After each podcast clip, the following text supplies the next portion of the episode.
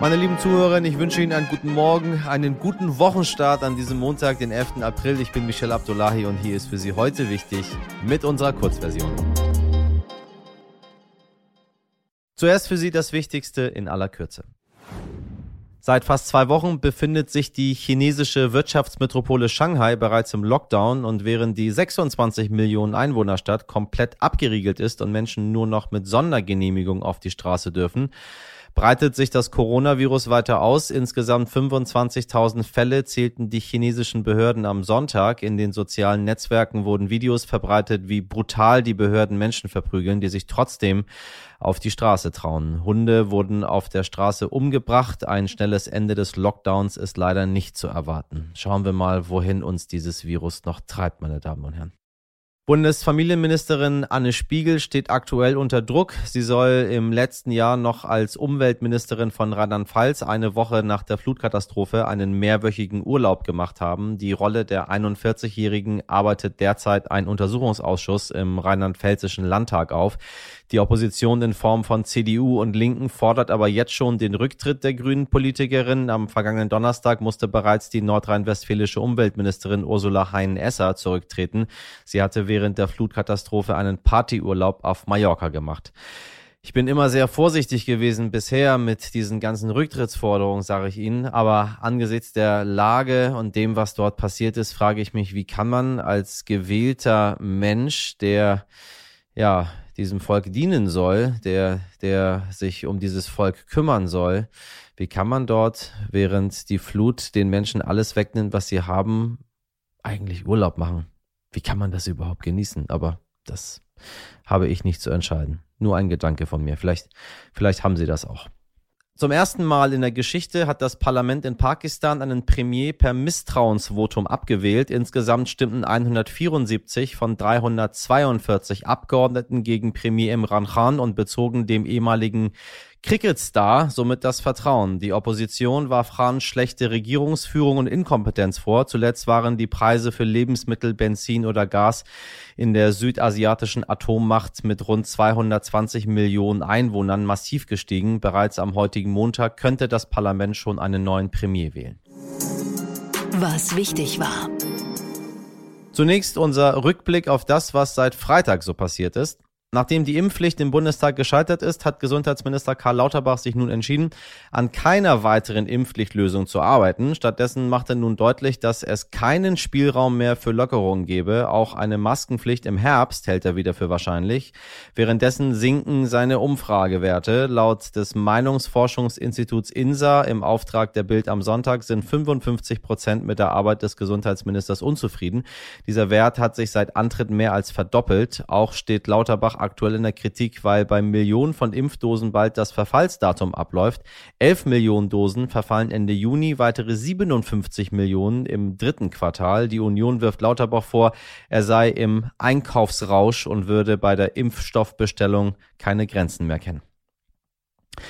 Nachdem am vergangenen Freitag bereits die EU-Kommissionspräsidentin Ursula von der Leyen und der EU-Außenbeauftragte Josep Borrell nach Kiew gereist waren, besuchte am Samstag spontan der britische Premierminister Boris Johnson seinen Amtskollegen Volodymyr Zelensky in der ukrainischen Hauptstadt.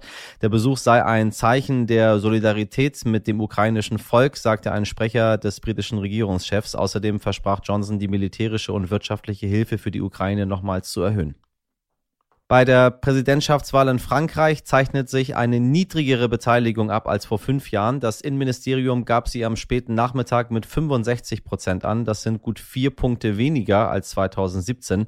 In den Umfragen führt Präsident Macron, gefolgt von der Rechtspopulistin Le Pen, erreicht keine Kandidatin im ersten Wahlgang 50 Prozent der Stimmen und davon ist äh, auszugehen. So kommt es am 24. April zu einer Stichwahl. Was wichtig wird. Ja, und nun schauen wir auf Termine und Ereignisse, die in dieser Woche anstehen. Am heutigen Montag beginnt der Korruptionsprozess gegen Südafrikas Ex-Präsident Jacob Zuma. Diesem werden Korruption, Geldwäsche sowie Betrug im Zusammenhang mit einem Rüstungsgeschäft vor seiner Amtszeit als Präsident vorgeworfen. Zuma drohen bis zu 25 Jahre Haft. Er selbst bestreitet die Vorwürfe und hatte versucht, mit diversen juristischen Einsprüchen den Prozess im Vorfeld zu verhindern. Am Donnerstag dann tritt der EZB-Rat zusammen und entscheidet über die aktuelle Zinslage. Außerdem wird der legendäre Star Club in Hamburg 60 Jahre alt. Zur Eröffnung damals spielten vier Jungs aus Liverpool, falls Sie sich erinnern, wenn Sie ein bisschen älter sind. Besser bekannt als die Beatles. Und wissen Sie was? Ich gehe jeden Tag dran vorbei. Am Freitag jährt sich der Untergang des weltbekannten Luxusliners Titanic zum bereits 110. Mal. Am 15.04. gegen 2 Uhr morgens sank die Titanic vor Neufundland, nachdem sie zuvor einen Eisberg gerammt hatte. 1500 Menschen starben bei dem Unglück. Außerdem werden vom 14. bis zum 18. April bundesweit Ostermärsche stattfinden. Themen der Veranstaltung werden unter anderem der Krieg in der Ukraine sein sowie die Aufrüstung der Bundeswehr. Der Mann ist wahnsinnig, er ist krank im Kopf und er ist völlig durchgedreht. Das hört man dieser Tage immer wieder in den Medien und genauso im Freundeskreis, wenn es um Russlands Präsident Wladimir Putin geht. Klar, kein normal denkender Mensch könnte verbrechen, was Putin gerade in der Ukraine anrichtet. Doch, meine liebe Community, Wladimir Putin lebt schlicht und einfach in einer anderen Welt. Um das zu verstehen, habe ich die Russland-Expertin und Programmleiterin für internationale Politik der Körperstiftung eingeladen, Dr. Liana Fix. Hallo Liana, ich grüße dich. Ich grüße dich. Die größte, die größte aller großen Fragen zuerst. Was will Wladimir Putin? Also was glaubst du?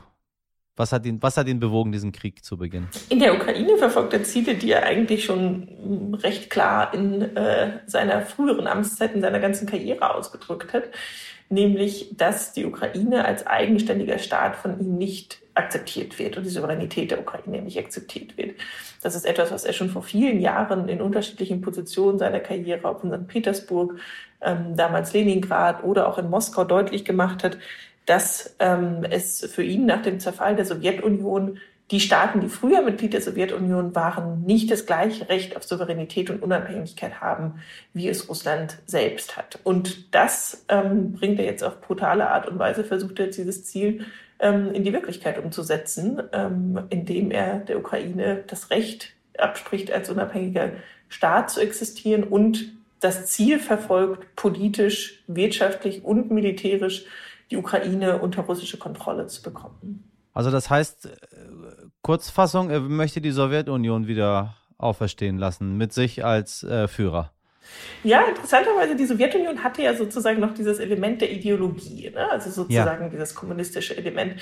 Das ist es nicht. Das, was äh, Putin interessiert an der Sowjetunion, ist sozusagen die imperiale Macht der Sowjetunion. Dass die Sowjetunion ein Imperium war, dass es eine große Nation war, die im Prinzip aus seiner Sicht eine Tradition von der russischen Größe fortsetzt. Also Russland war schon immer eine große Nation, das seine Nachbarn in der Nähe beherrschte.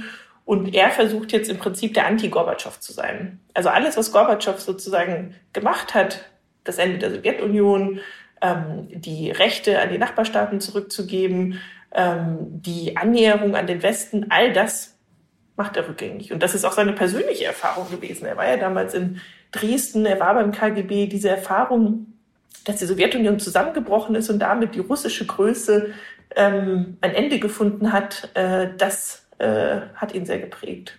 Also was will er sein? Will er, will er dann sowas sein wie, wie Stalin oder will er das Zarenreich wieder auferstehen lassen? Weil ich meine, irgendwo, irgendwo muss er ja hin. Irgendein Bild muss er ja im Kopf haben, wie Wladimir Putin ähm, eines Tages äh, wahrgenommen wird, so wie er das möchte. Ja. Die, ähm, es gibt eine sehr gute Kennerin von Wladimir Putin, Fiona Hill, die war früher auch ähm, oder ist ähm, eine Expertin zu Russland in den USA, die ihn sehr genau studiert hat. Und sie hat eine interessante Beobachtung gemacht, dass er nämlich ganz gewisse Statuen in seinem Büro hat, dort wo er immer sitzt. Unter ah. anderem auch eine Statue ah. von Katharina der Großen ähm, und anderen russischen Zaren. Und die hat er sich ganz bewusst ausgewählt und sie um sich gestellt, sozusagen als auch ein Zeichen der hm. Kontinuität, wo er sich eigentlich sieht in der russischen Geschichte. Und das zeigt, dass er eigentlich über die Sowjetunion hinausdenkt, sondern er sieht sich in einer Reihe mit den Großen der russischen Geschichte, wie zum Beispiel die Katharina die Große, die, die wir ja in Deutschland noch, noch recht gut kennen. Und dort nimmt er will er mit seiner Politik einen Platz einnehmen. Und für ihn ist sozusagen seine eigene Rolle, die Interessen Russlands, die Interessen der russischen Wirtschaft, das ist alles eins sozusagen. Und deswegen ähm, sucht er so einen historischen Platz in der jahrhundertelangen Geschichte Russlands. Und das das, das erklärt auch, warum er früher sich durchaus auch für Wirtschaftspolitik interessiert hat, durchaus sozusagen innenpolitische Entwicklungen in Russland hat er begleitet, ähm, das hat er sich mit beschäftigt. Und jetzt geht es aber nur noch um diese historische Mission, Russlands Größe in Anführungsstrichen wiederherzustellen. Das ist eine Lebensaufgabe, die er für sich selber sieht. Ich danke dir sehr für das Gespräch, Liane. Sehr gerne.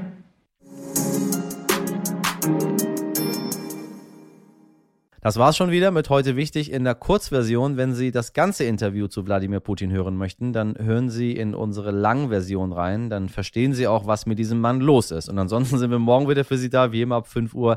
Wenn Ihnen bis dahin noch etwas auf dem Herzen liegt, dann schreiben Sie uns einfach an heute wichtig jetzt Stern.de. Ich wünsche Ihnen einen schönen Montag. Machen Sie was draus. Bis morgen. Ihr Michel Abdullahi.